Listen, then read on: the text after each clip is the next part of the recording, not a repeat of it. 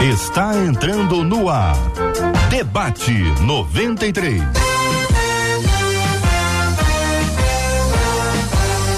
Realização 93 FM. Um oferecimento Pleno News. Notícias de verdade.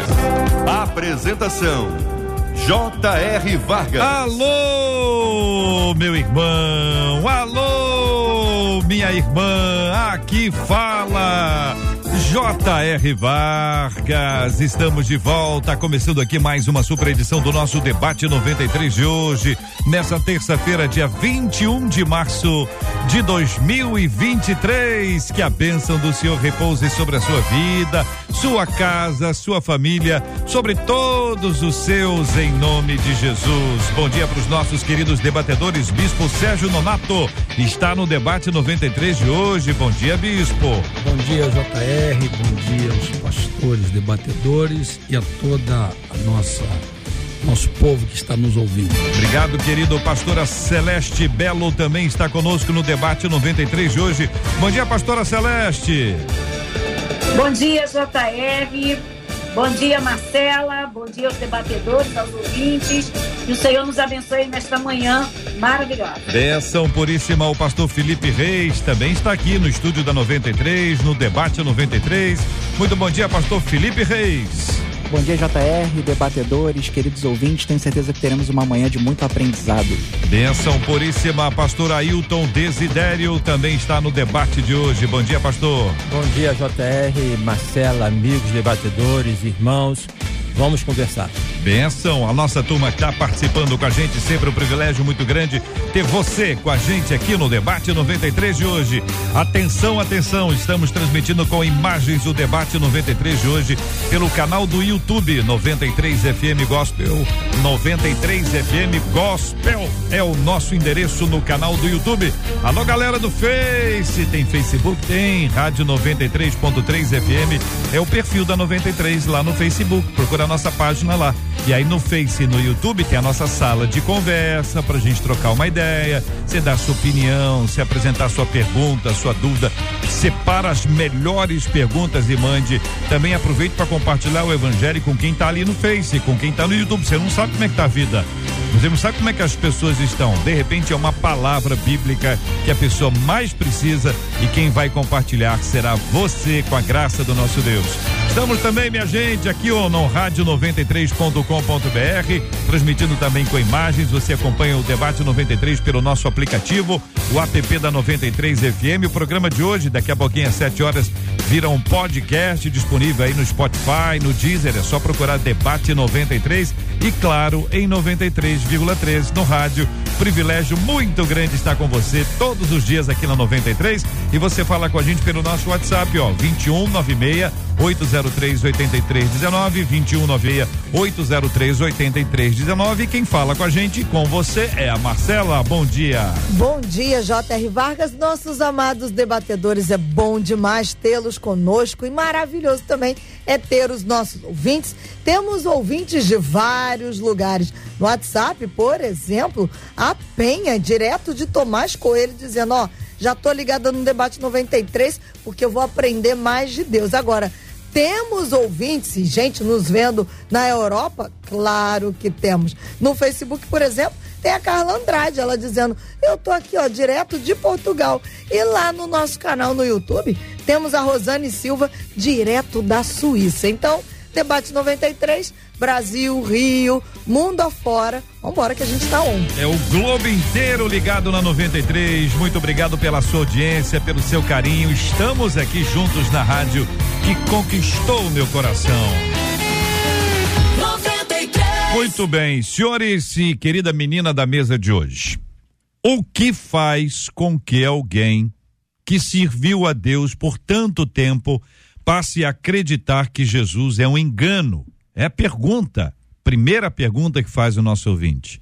As influências intelectuais e a busca pelo conhecimento podem afastar ou nos afastar do evangelho. Como perceber que estamos acreditando em crenças erradas que nos levam para longe de Deus? Essas é, são perguntas encaminhadas, você pode encaminhar outras tantas e nós vamos conversar sobre esse assunto aqui. Felipe, vou começar com você. O que faz com que alguém que serviu a Deus por tanto tempo passe a acreditar que Jesus é um engano. Legal. Mais uma vez, bom dia a todos. É, por vezes, esse afastamento de Deus ou achar que Jesus é um engano depois de tanto tempo com ele, isso se deve por conta de uma relação superficial que desenvolvemos com ele. Muitos de nós, quando procuramos a Deus, na verdade, procuramos a Deus por causa de nós. Normalmente, essa procura acontece porque temos alguma carência ou necessidade. É como se nós disséssemos: Deus, eu estou contigo por causa de mim.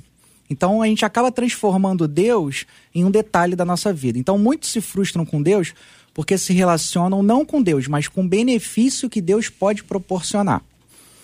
E quando isso acontece, é fácil se frustrar com Deus, pois por conta dessa relação superficial, nós estamos buscando apenas o poder de Deus e não a vontade de Deus. Então aqui tem um ponto importante. Então a gente precisa basicamente estar atento a dois pontos uhum. importantes.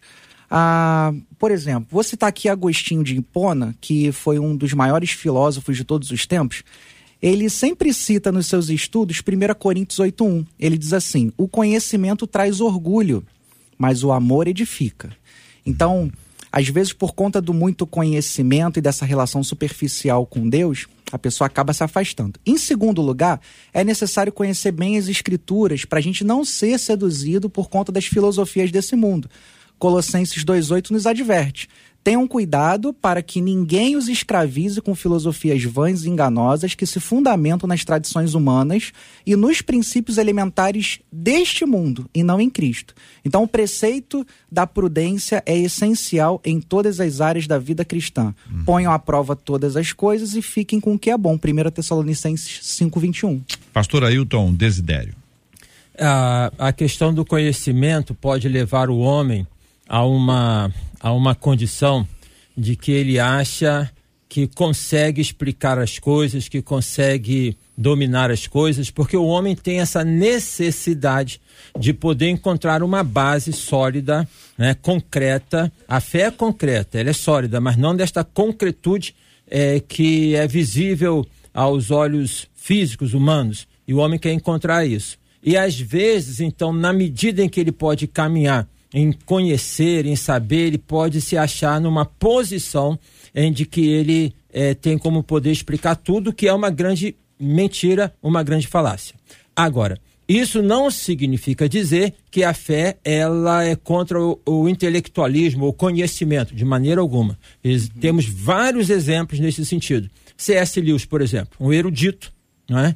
vários livros escritos e ele é um homem que era ateu e se converteu, fez o caminho inverso, né? Ele se converteu uh, e começou a falar sobre isso. Tem temos um, um, teólogo contemporâneo que é o Tim Keller, é, Deus na Era Secular, um livro recente dele, em que ele fala sobre isso, que muito embora a questão da fé ela não possa ser explicada conceitualmente, racionalmente, o, isso não significa dizer que não existe uma razão é, nela ou que nós não devamos. É, é, isso não é um convite a não pensar. Então, o homem tem essa necessidade de poder achar que pode dominar tudo. Mas interessante, quanto mais ele descobre, mais ele vê que tem coisas para descobrir. Tá? Isso seja no campo do, do cosmos, por exemplo, descobre um planeta. Daqui a pouco vem tem outro planeta. Aí daqui a pouco fala que tem não sei quantos outros sóis. E, e vai, vai. Nós somos uma fagulha neste universo imenso que por vezes achamos que podemos explicar tudo. E por fim, fé e ciência não deveriam brigar, porque é verso e reverso. Né? Pastora né? Celeste Belo, a sua opinião inicial, palavra inicial sobre esse assunto. Bem, minha palavra inicial em relação à primeira pergunta, que ela fala que é o que faz com que alguém que servia a Deus por tanto tempo passe a acreditar que Jesus é um engano. Eu parto do pressuposto de que essa pessoa viu Jesus não como seu amigo, mas como seu senhor, e ela como seu servo. Né? E quando a gente tem essa dimensão de Deus, de que ele é servo, a gente pode passar a vida inteira servindo a ele, mas não sendo íntimo dele, né? não tendo uma experiência com ele. Eu posso dizer por mim que aos 22 anos fui serva do Senhor, né? uma crente, até os 22 anos e tentei me desviar para tentar conhecer o mundo. Porque há quem diga que o mundo não tem nada de bom. Se não tivesse nada de bom, não teria tantas pessoas no mundo. Mas tudo que o mundo nos dá é passageiro, né? É uma alegria momentânea. Mas eu tive que entender que, os, que Deus não era o meu Senhor, mas Ele era o meu melhor amigo. E aí eu comecei a ter uma outra ótica do Senhor. Ter a, como pastor bem disse logo no início, é não ter uma amizade ou não ter, não ser um, um cristão, né, um evangélico superficial, mas ter profundidade em Deus. A partir do momento que eu entendi que, que Deus não era o meu Senhor, mas era o meu melhor amigo. Eu sou órfão de pai e mãe. O meu pai. Eu comecei a ter, eu comecei a ter um relacionamento diário com ele. E o que nos mantém de pé, o que nos mantém ligado ao Senhor, é diariamente. Porque se as pessoas entenderem que só cultuar a Deus no domingo ou nos dias de culto é suficiente, é um ledo engano. Então, a minha primeira palavra é: será que ela não olhou para o Senhor como seu Senhor e esqueceu que a Bíblia diz que o Senhor diz assim: não vos chamamos, não vos chamo mais, né? Como diz a palavra, de servo, mas eu te chamo agora, eu chamo vocês de amigos, porque o amigo tem relacionamento. Então, eu acredito que seja por aí que essa pessoa tenha se sentido, de repente, com a sua fé abalada. Pastor Sérgio, Bispo Sérgio Nonato. É, bem, é, o que eu vejo, e já foi repetido duas vezes aí, é que o, quem manda o e-mail, ele vai falar que serviu a Deus por tanto tempo, que faz alguém que serviu a Deus por tanto tempo é, passe a acreditar que Jesus é um engano. Primeiro que ele serviu, pode ter servido, mas nunca conheceu, né? O Senhor, o Senhor Jesus queria levar os seus discípulos a, a um nível maior espiritual e por um momento eles se perdem nisso e o Senhor fala, estou com vocês há tanto tempo, né? É, é, até quando vou estar com vocês? Porque ele queria levar ele para um nível maior espiritual. E o que nós vamos ver é que o sistema tem tem desconstruído essa ideia de, de Jesus, de Deus como, como Senhor incomparável, é, indescritível, poderoso. Eles tentam desconstruir.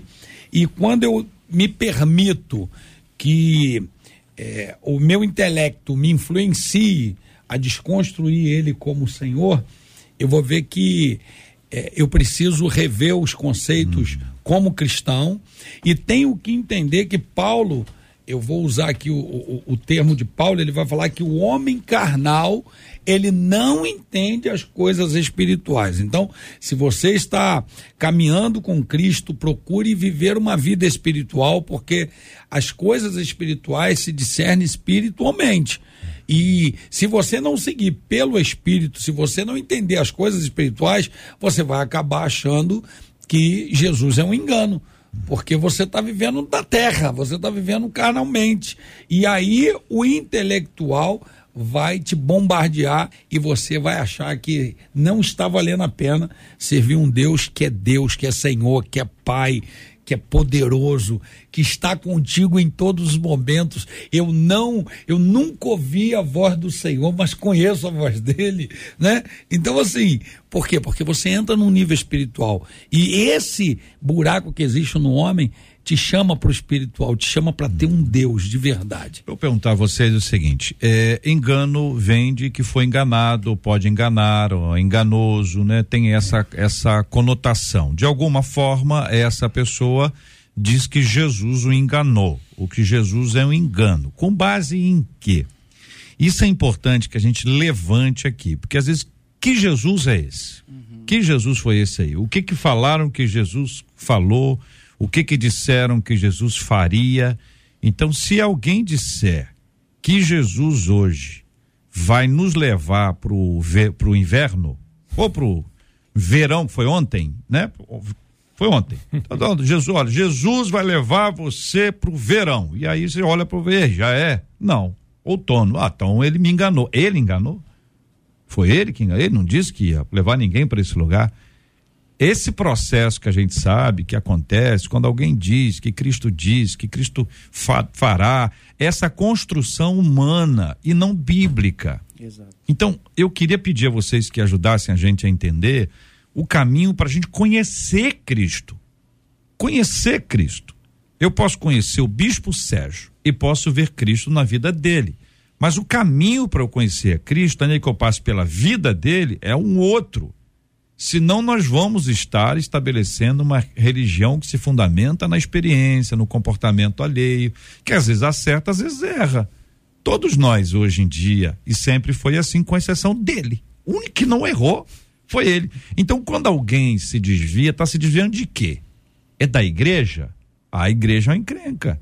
É natural que seja, mas ela não é minha nem sua, é de Jesus. Então, como é que a gente ajusta isso, queridos irmãos e irmã? Como a gente ajusta isso para ajudar aquele ou aquela que, infelizmente, está decepcionado, está ferido, está magoada, está se sentindo enganada, mas na verdade está sendo enganada por uma pessoa, não foi por, por Jesus e nem pela palavra e nem pelo Senhor. O que, que vocês acham? É, a experiência, nós não Eu podemos quero... pegar a experiência de um. Vamos deixar a pastora Celeste, ah, tá ela, ela iniciou, tá pastora tá Celeste, a menina, depois o bispo Sérgio. Sem problema. Ai, perdão. É porque talvez a minha conexão seja um pouquinho, né? Nem... Tem um delayzinho é, está nenhum longe. Problema, nenhum problema. É, o, o JR, hum. eu assisti, né? Assisti o, o, debate de ontem, justamente sobre hum. essa palavra, né? É, a menina da mesa falou de uma forma muito clara que as igrejas, às vezes, colocam até a temática nos seus cultos, né? Venha para Jesus e ele vai te dar a casa própria. Venha para Jesus e todos os seus problemas estarão acabados. Isso aí é, na verdade, o maior problema do evangelho atual. Porque, na verdade, ir para Jesus é ir de encontro ao encontro do Senhor e ir de encontro com o mundo.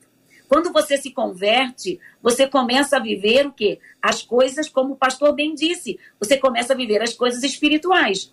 Então, quando as coisas materiais lhe são tiradas, o que você pensa? Ah, Deus não está me ouvindo. Deixa eu dar uma experiência que nós vivemos hoje aqui na nossa casa, né? Hoje pela manhã, bem cedinho. Meu marido e minha filha mais nova saíram para fazer uma prova que a nossa filha já fez algumas vezes e ela não tinha sido bem sucedida. Até então, em toda a oração, quando chegava, a nossa oração sempre foi: Senhor, muito obrigada, porque ela não foi aprovada nisso, o Senhor está no governo de tudo. Mas hoje pela manhã, quando ele saiu com ela, no meu espírito, o Espírito Santo de Deus começava a me, a me declarar assim: ó, é uma batalha espiritual. Então você vai orar de uma forma mais direcionada por esta batalha espiritual. E eu comecei a orar enfaticamente sobre essa batalha espiritual, que já não era só a vontade de Deus é que ela conseguisse, mas havia uma batalha para que isso acontecesse. Quando ele, ela chegou, ela nem chegou, ela ligou, mãe, eu fui aprovada, foi uma benção. No meu espírito foi alegria em dizer: temos que ter discernimento espiritual, discernimento de espírito, para entender que nós estamos numa batalha. Efésios fala sobre a armadura. E tem gente que está com a mesma armadura desde quando conheceu Jesus. Não, não entende que a armadura espiritual sofre avarias todos os dias. Eu preciso me revestir da armadura. Entender que vem uma batalha. A pessoa se converte, a salvação é instantânea. Ela aceitou Jesus. Se ela morrer ali, ela vai ter como os ladrões na cruz, né? O próprio Jesus dá uma palavra para aquele que se arrepende. Mas santidade, santificação, o processo de caminhada com o Senhor é diária. Temos que olhar a avaria. Ó, oh, meu capacete da salvação está com avaria. Senhor, me ajuda no capacete da salvação. É a, a couraça da justiça, sabe? E isso é importante que nós tenhamos a certeza. Tem gente indo para a igreja pelo favor das mãos e não pela santidade e pela salvação em Cristo. Bispo Sérgio. É, como eu estava falando, a experiência de uns não pode ser base para a experiência de outros. Né? Cada um tem a sua própria experiência no mundo espiritual. Uhum. Agora, quando eu olho para Oséias, por exemplo, o profeta ele vai mostrar um momento difícil de Israel e ele vai falar para Israel: Vinde, voltemos ao Senhor porque ele nos despedaçou e ele nos sarará. Ou seja, ele chega ao entendimento que o que estava acontecendo era a distância que o povo estava de Deus. Voltemos ao Senhor. Depois ele vai falar assim, é, Oséias 6,13 ele vai falar, é, conheçamos e prossigamos em conhecer o Senhor. O que nós temos visto, né, como líderes, eu acho que todo líder vê isso, que muitas pessoas são muito superficiais no conhecimento do Senhor. E só tem um caminho para conhecê-lo: é a palavra, é o estudo, é a busca. Então, o que nós vemos, esse, esse negócio das pessoas aparecem no culto, né? Vai lá e, e tchau, e dá um beijinho em Jesus, né? Só um beijinho. Né? Então, aí fica superficial. Esse superficialismo acaba criando isso e não, não são muitos que estão vivendo decepções porque estão esperando uma coisa por não conhecer. É essa expectativa equivocada que às vezes é criada, né? Alguém diz, olha, nós vamos almoçar na casa do fulano. Uhum. Vamos lá. Só que você chega lá, o fulano não está pronto. É. Pega lá um miojo, de repente, um é. miojinho. Você chama miojo? vim com tanta expectativa. Quem é que criou a expectativa? O fulano disse: vem aqui na minha casa, nós vamos almoçar? Isso aí. Então, estou dando um exemplo simples, está na hora do almoço, todo mundo sabe, entende exatamente o que eu estou falando aqui, essa criação de expectativas que são contrárias às sagradas escrituras. Esse é que é o ponto, por isso que tem tanta gente enganada. E eventualmente, bispo, a igreja pode estar tá lotada de gente, como disse o senhor. Fui lá para dar um be, be, beijinho em Jesus, ou a pastora é a Celeste, é. que diz que foi em busca da, das mãos, né? De receber alguma coisa, não para oferecer.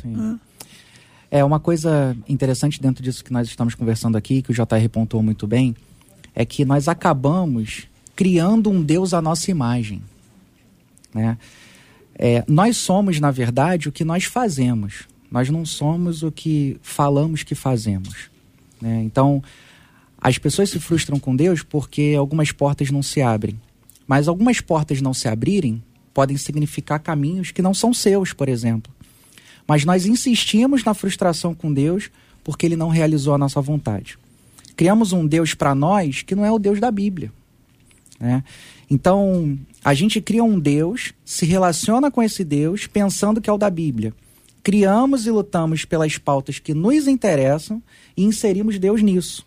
E ainda dizemos que essa é a vontade dele. Então, depois a gente descobre que esse Deus não existe pior, nós não atentamos que nós é que criamos esse Deus. Então, é, de um modo geral, nós evangélicos estamos muito viciados em experiências sensoriais, estamos muito epidérmicos, muito sensitivos e estamos cultivando pouco a solitude, o relacionamento com Deus.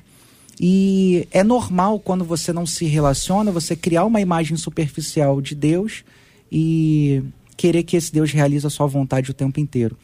E eu, eu fecho aqui só dando um exemplo ah, de um pastor. Na verdade, um irmão lá da igreja estava compartilhando uma experiência de um pastor que entrou na faculdade de filosofia. E aí alguém perguntou para ele: Você vai entrar por que na faculdade de filosofia? Você tem dúvida de alguma coisa? Ele: Não, eu tenho certeza. Tá, mas por que, que você vai entrar na, na faculdade de filosofia? Ele: Não, eu tenho certeza da minha experiência de fé, mas eu quero ir lá para entender qual é a dúvida deles e eu ser luz naquele lugar. Então, quando a gente tem certeza, quando essa semente do evangelho está dentro de nós, ah, essas vãs filosofias não roubam a nossa capacidade de transcendência. Uhum. É, JR, tem assim algumas considerações. Primeiro, que o inimigo trabalha no espírito do engano. Gênesis 3 demonstra isso. Quando sutilmente ele começa uma desconstrução daquilo que Deus tinha é, colocado e dado, né? Instalando a dúvida. É, em segundo lugar, é que o engano em relação a Deus pode acontecer com um crente até sincero. Uhum. Ok? Jeremias é a prova disso. O Senhor me enganou. O Senhor me enganou. Ele tinha uma é, primeiramente, ele rejeita o chamado, ele fala que ele era uma criança, que ele não teria como poder atender. Deus fala: Não digas que você é uma criança, porque aquilo que eu colocar nos teus lábios você falarás. E, enfim, ele vai com uma expectativa e se depara o quê? Com tanto sofrimento. E ele fala: O Senhor me enganou. Então, ao olhar humano, em alguns momentos, nós podemos ter esta percepção de que o Senhor nos enganou. Quem sabe este ouvinte é, dentro do contexto em que ele está vivendo, ele pode estar passando por um momento assim, entendeu? Frente a uma expectativa dele, a uma, a uma realidade é, que é terra-terra, de poder falar que Deus enganou. Então pode ser uma coisa momentânea, a frustração faz parte da vida, inclusive a frustração para com Deus em alguns momentos. O Salmo de número 13 mostra isso, Abacuque também mostra isso, tá? E Deus, em alguns momentos, ele, se, ele silencia para que as pessoas possam trabalhar essa dúvida e possam vir ao aprofundamento é, da, do conhecimento dele. Porque não adianta falar que tem certeza, tem certeza, tem certeza, se a pessoa não se permite a poder ter essas experiências com Deus, em que Deus as confronta é, contra aquilo que, numa expectativa delas, elas têm. Então, isso aí é uma realidade. Por outro lado, tem uma terceira questão, que é a ordem da soberba. Então, a pessoa, por vezes, ela começa a adquirir algum tipo de conhecimento e ela acha que com este conhecimento ela pode desconstruir é, é, o, o, o, conhecimento bíblico, aqui como o pastor Nonato colocou, citando Paulo, fazendo então do evangelho uma fábula, tá? Então, eu penso que este ouvinte aqui pode estar vivendo, na minha imaginação,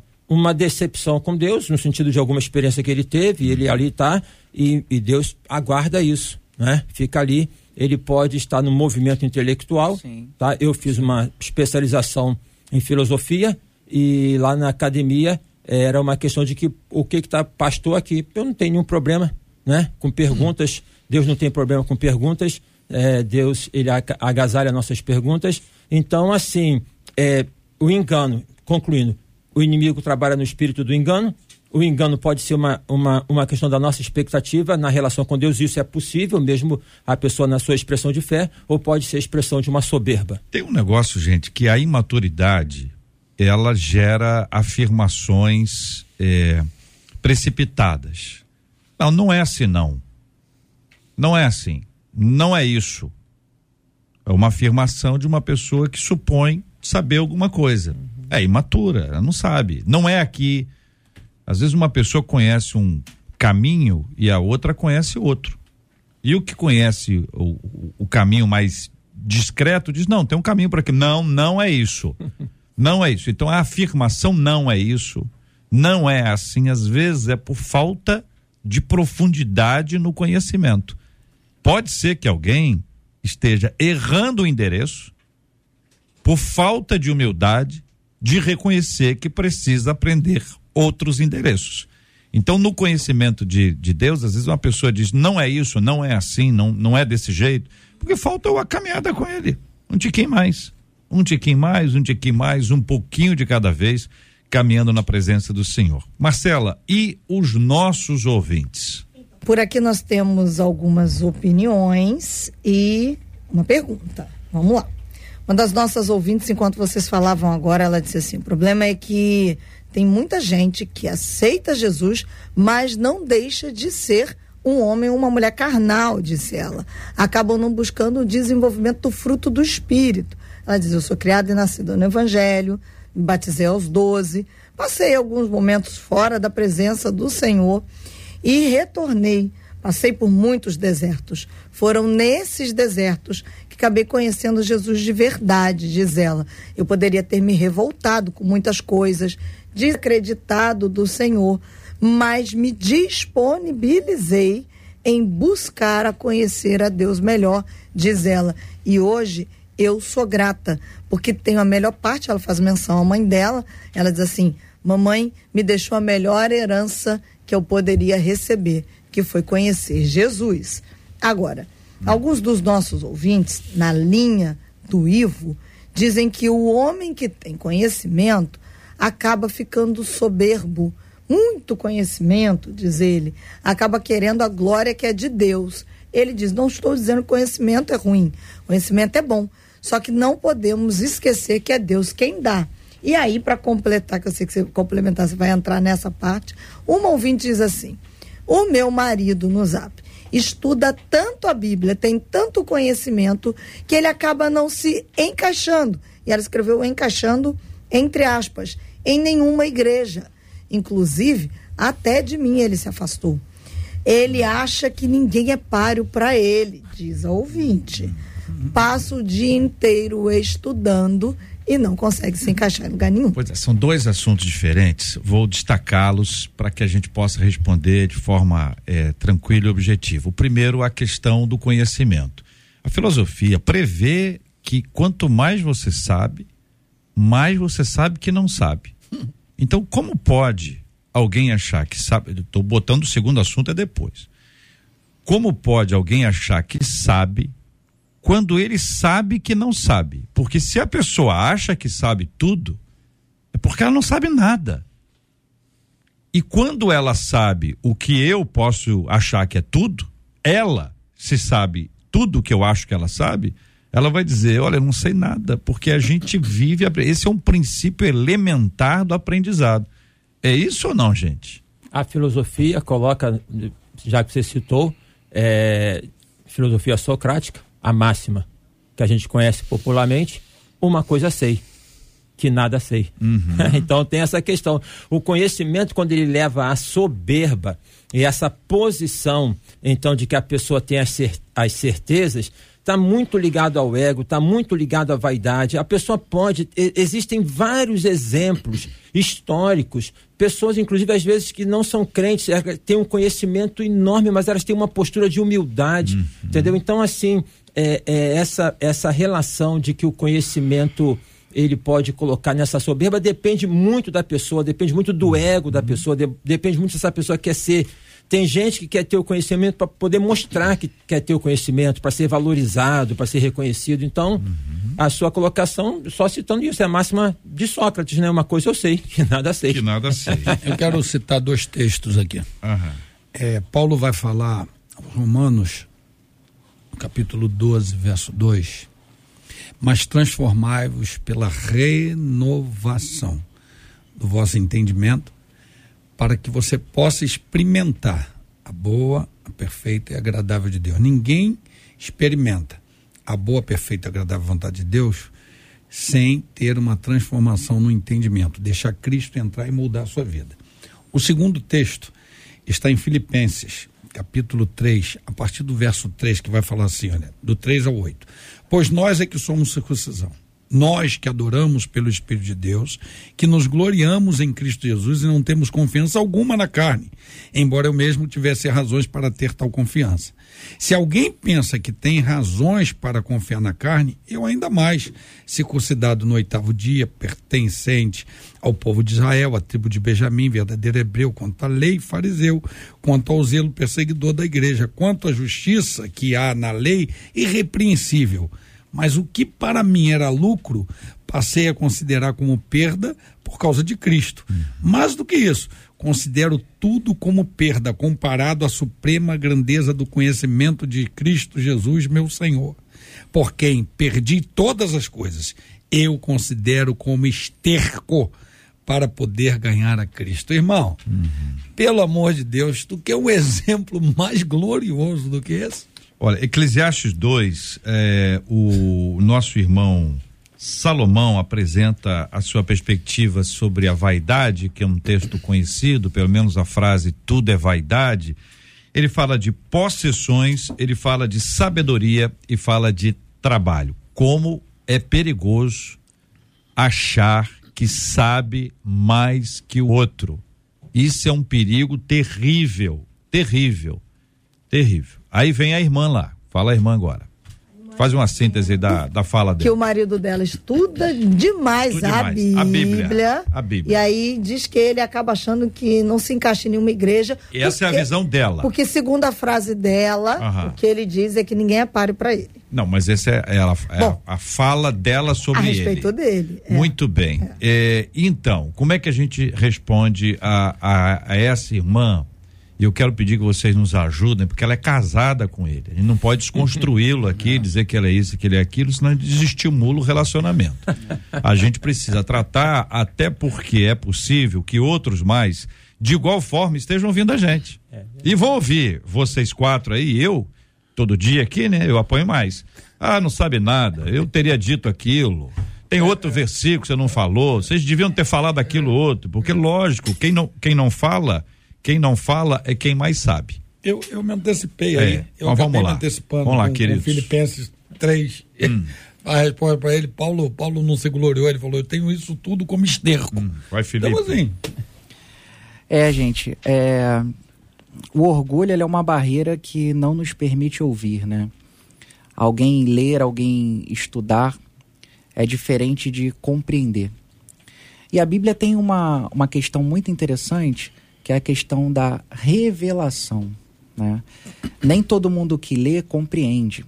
É, às vezes você se depara com as pessoas mais simples, mais humildes, Sim. menos doutas, que por vezes não sabe nem falar o português corretamente e tem um profundo conhecimento da palavra de Deus. Em alguns momentos você conversa com doutores, mas parece que não entenderam nada, o princípio elementar, né? Então, para ler a palavra de Deus, primeiro a gente precisa estar com o espírito quebrantado. Primeiro a gente tem que estar com o coração aberto, humilde. Ler dessa maneira, é, para compreender e se achar melhor do que os outros, é, eu não sei exatamente né, que parte ele está lendo, mas é. tem. Mas você sabe que, que às vezes eu tô, tá eu, tô, eu tô tentando é. aqui calçar é. as sandálias dele, uhum. de coração. Sim. E peço ajuda a vocês, pastor Ailton. Hum. E, eventualmente a pessoa está numa comunidade. Sim. Onde a Bíblia é simplesmente um secundário, livro né? secundário que fica ali e tal, e ele não se encaixa naquele modelo que ele está. Estou dando só assim, é uma possibilidade. Estou dizendo que, se, que, que, seja isso. Se for isso, pastor Ailton, se for isso, veja, vou lembrar o senhor, ele é casado. a irmã está feliz naquela igreja. Uhum. Não podemos estimulá-la a trocar de igreja, uhum. porque isso pode gerar um problema no relacionamento. Uhum. Com esse pano de fundo aí, fica à vontade, pastor. Então, é, eu me recordo do tempo do seminário, professor Jerry Key, em que ele falava por vezes de alguns pregadores que abriam um texto, saíam do texto uhum. e nunca mais voltava no texto. Nunca mais. Ou seja, usava a Bíblia somente ali para poder embasar aquilo que ele queria é, poder falar. Infelizmente, tem muito disso no púlpito. Né? Tem muito do achismo, tem muito do que eu sinto, do que eu coloco. Em relação ao seu esposo, minha irmã, paciência. A Bíblia fala firme de fraco para ganhar os fracos. De repente ele está numa vertente, paciência com ele. E tenta compreender, porque pode ser que eles tenham razão em alguns aspectos. É. Mas em ele tendo razão em alguns aspectos, isso não significa dizer que é lutar é, contra aquele sistema. Mas, enfim, é pedir a Deus graça, sabedoria. É. E aí tem uma questão muito interessante, que é sabedoria. É. Porque conhecimento não necessariamente significa sabedoria, e o pastor Felipe fez essa pontuação aqui. É possível uma pessoa que não tenha nenhuma formação ser extremamente sábia e uma que tenha uma formação muito boa não tenha sabedoria alguma. E a Bíblia fala que devemos pedir a Deus sabedoria. Então a irmã peça sabedoria, né? Para a irmã e para ele também, para poder até, mesmo ele se, se é esse o contexto que você coloca, é. hipotético aí, de estar numa igreja que de repente a Bíblia é pretexto, que tenha sabedoria Mas em poder é lidar. É melhor, é melhor ele estar tá lendo a Bíblia é do que ele não estar tá lendo a Bíblia porque ele está lendo a Bíblia, vamos supor que ele esteja lendo a Bíblia e ele esteja errado, ele está no caminho para acertar. Uhum. Se ele não estiver lendo a Bíblia, é um problema. Embora, embora, tem uma frase que é forte, eu nem gosto de falar essa frase, mas é, é, é preciso, numa hora como essa, a Bíblia é a mãe de todas as heresias. É verdade. É forte a frase, mas ela significa que tem gente que toma a palavra, manipula a palavra uhum, e diz sim. que está na palavra. Uhum. Isso é um perigo. Sim. E uma coisa boa é entender que a gente não entende nada. Sim. Se o apóstolo Paulo diz que a paz de Deus excede a todo entendimento, uhum. e ele também diz que o amor de Deus excede a todo entendimento, nós temos paz e amor como coisas que ele não consegue entender. E ora e olha que era o apóstolo Paulo. Marcela, uma pergunta e boa para a pastora Celeste, mas capricha aí, hein? Pastora Celeste, a pergunta já estava aqui na agulha, hein, pastora? Ih, olha aí. A Bernadette faz a seguinte pergunta: O que fez Judas se corromper ou ele sempre foi corrompido e era só engano? É a é pergunta boa. da Bernadette. Forte, né? Eu estava aqui há um tempão sem falar e realmente é uma, uma indignação, uma pergunta, uma indagação muito forte. Eu acredito que Jesus já sabia do coração de Judas, né? Então, Jesus não foi enganado e nem aqueles que estavam junto ali. Também eu creio que alguns já de deveriam ver alguns sinais de Judas, né? O que nós vemos também, uma coisa muito interessante, é que antes mesmo de Judas trair Jesus, Jesus é, participa com Judas da mesma forma que participou com os outros discípulos. Então, eu acredito que no coração de Judas, o intento do coração de Judas. Né? O coração dele já estava sendo enganado. A palavra diz que o nosso coração é enganoso. Nós precisamos entender que todos os dias o nosso coração vai pender para a nossa carne. Quando os pastores falaram aí a respeito de sabedoria, né, e sermos sábios, eu, eu entendo que tem a sabedoria, tem a inteligência e tem o conhecimento. São três coisas que o ser humano tem que ter muita sabedoria para lidar. Existem pessoas, como o pastor falou, muito simples, pessoas que não conhecem a palavra, é, que não tenham, de repente, até a leitura da palavra em si, alguns até que não conseguem ler, tenham suas, suas, é, a sua inteligência limitada, mas em compensação tem discernimento de espírito da palavra. Quanto a Judas, eu, Celeste, acredito que ele não foi um engano para o Senhor Jesus. Ele foi uma surpresa para aqueles que estavam ali, porque ele estava no meio, ele foi é, da mesma forma que Jesus caminhava com os outros, estava caminhando com Judas. Só que Judas, ele poderia ter, depois do que ele fez, ele poderia ter caído em si e ter tomado uma outra posição. É o que Pedro, né, a, quando a gente vê a situação de Pedro, a situação de Judas, é o que a gente fala. Um teve remorso, e o remorso ele não traz né, para aquela pessoa arrependimento. Agora, quando uma pessoa se arrepende daquilo que faz, ela pode encontrar em Cristo Jesus uma nova vida. Quando se estava se falando aí, eu estava ouvindo muito bem aqui a respeito das pessoas que têm conhecimento, sabedoria e inteligência. Eu sou casada com um homem que tem uma cultura, uma sabedoria e uma inteligência muito grande. E um dia nós sofremos uma situação. Estávamos assim que nos casamos, num lugar e é, nós éramos aí do Rio de Janeiro, e conversando com um homem, e esse homem começava a falar alguma coisa a respeito da Bíblia, e meu marido dizia: Está escrito assim, está escrito assim. Aquele homem perguntou: Por que você sabe tanto da Bíblia assim? Ele falou assim: Ah, é porque eu sou formado em teologia. E de repente a história começou a falar sobre leis. E aquele homem, meu marido, dizia: Não, temos que ter cuidado, porque o artigo tal fala tal coisa. E aquele homem perguntou mais uma vez: Por que, que você fala tão bem das leis? Meu marido falou: Eu sou bacharel em direito. E aquele homem olhou bem para nós e olhou assim: Eu quero te dizer o que você é. Você é humilde. E nós nos assustamos. Ele falou assim: Porque eu, formado nessas duas graduações, teria em cada mão um anel para identificar o meu conhecimento. E ali eu aprendi, como sempre aprendo com as histórias, eu aprendi que as pessoas querem muito mostrar o que são. E às vezes a, a, a questão da intelectualidade traz uma soberba.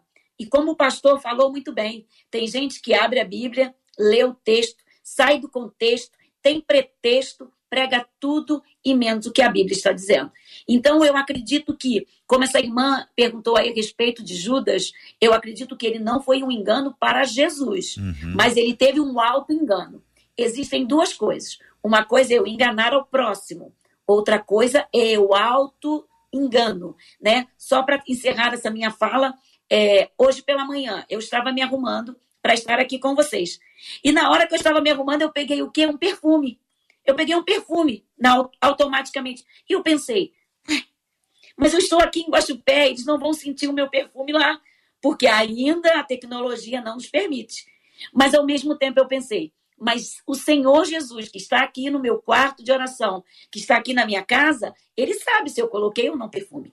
O alto engano das pessoas é acharem que Jesus só está dentro da igreja, do templo, que se acha igreja, porque igreja somos nós, e ali eles têm a maior performance.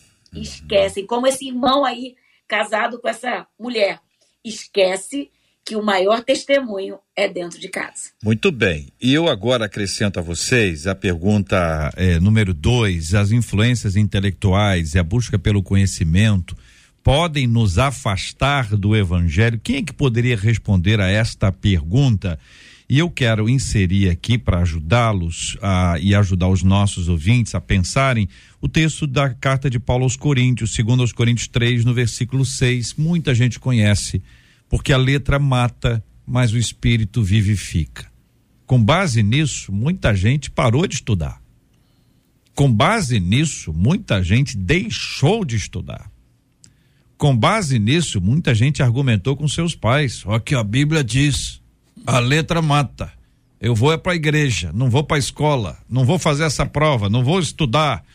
E eu quero pedir ajuda a vocês, ajuda a gente a entender qual é o problema da gente aprender mais, ter mais conhecimento. Isso vai nos matar espiritualmente? É isso que o texto diz, gente? Meu entendimento é, primeiro, que não é isso que o texto diz, né? É, e que o conhecer, ele não deveria conspirar contra a intimidade com Deus, né? É, com a intimidade com Deus. E nós temos vários exemplos bíblicos. O pastor aqui citou o apóstolo Paulo, quando ele fala que ele considerava como esterco o conhecimento dele, tá? É, não é dizer que ele estava anulando, é, é, é não está, é uma questão de que ele não estava sobrepondo este conhecimento ao conhecimento de Cristo, ok? Porque no outro texto ele fala assim, lá em 1 Coríntios 14, porque eu poderia falar isso, fazer isso, fazer aquilo, então é, a questão é o seguinte: a pessoa. O ato de poder pensar não é pecado. Não é pecado. Entendeu? Pensar, estudar.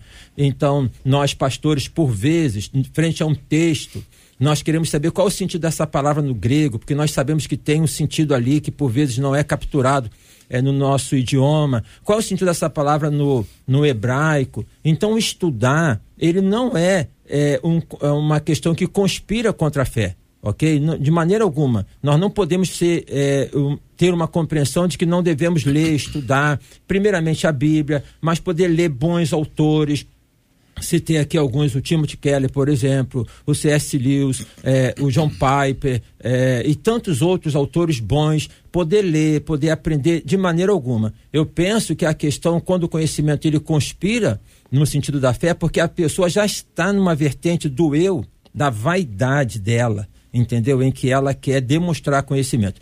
Concluo com uma citação de um professor meu do seminário também, que ele falou o seguinte: a filosofia, você usa a filosofia, mas você não precisa demonstrar que você a usa. Ele falou: essa mesa aqui, nós temos aqui no estúdio tem a mesa, tem marca de martelo?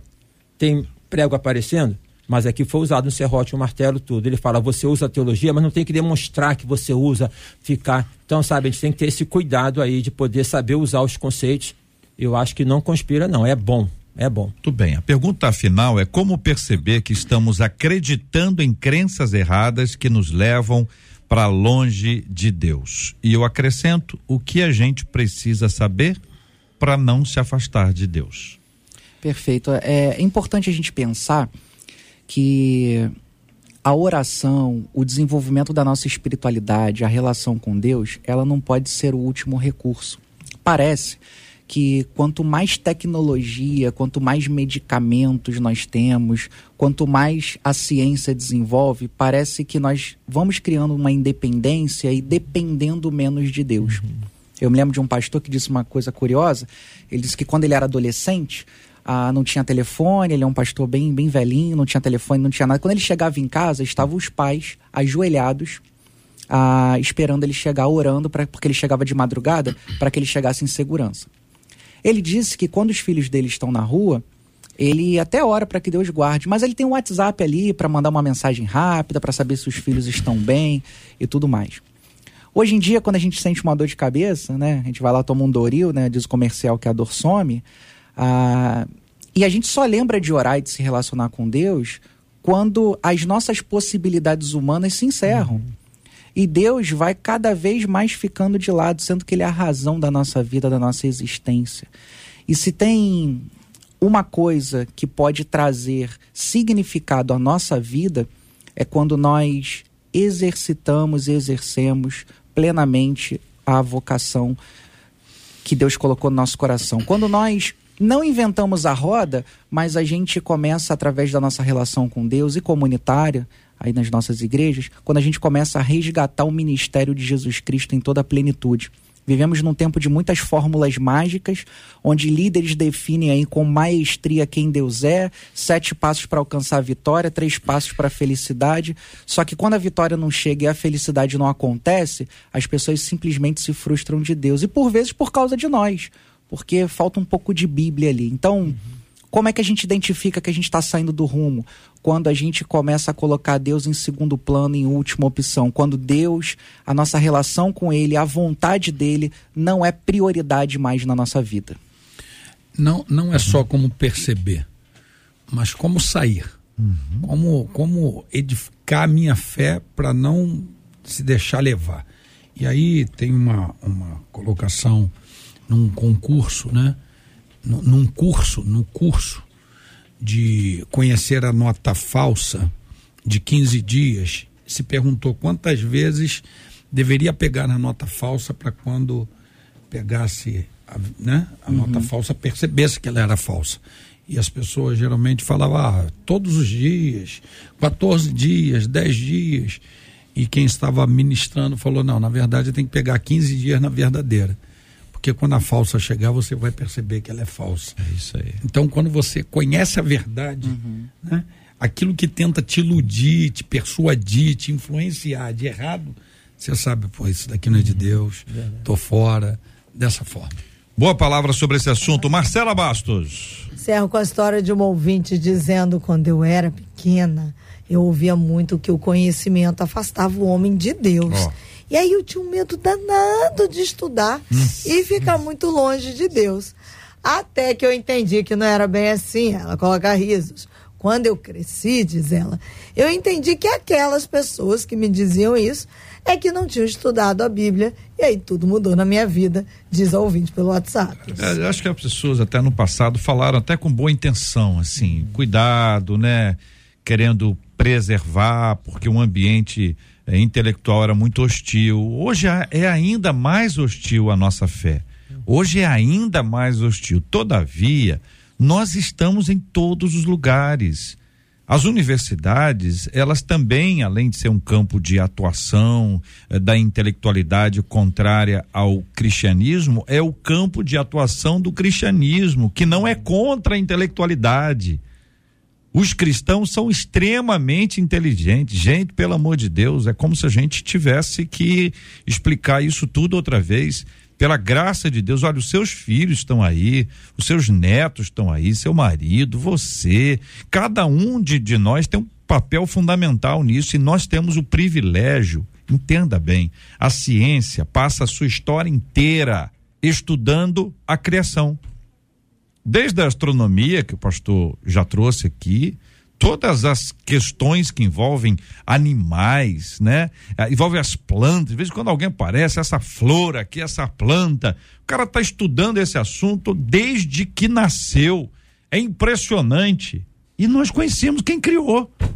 Verdade. Nós conhecemos o Criador, então não, não pode é, anular o papel que a gente tem, a responsabilidade que a gente tem. Talvez por conta disso existam tantas pessoas que precisam ainda ouvir que a gente ficou de braços cruzados muito tempo, deixando um espaço maravilhoso para dizer: eu sei quem fez, foi, foi papai. Papai quem fez. São 11 horas e 53 minutos. 93! 93!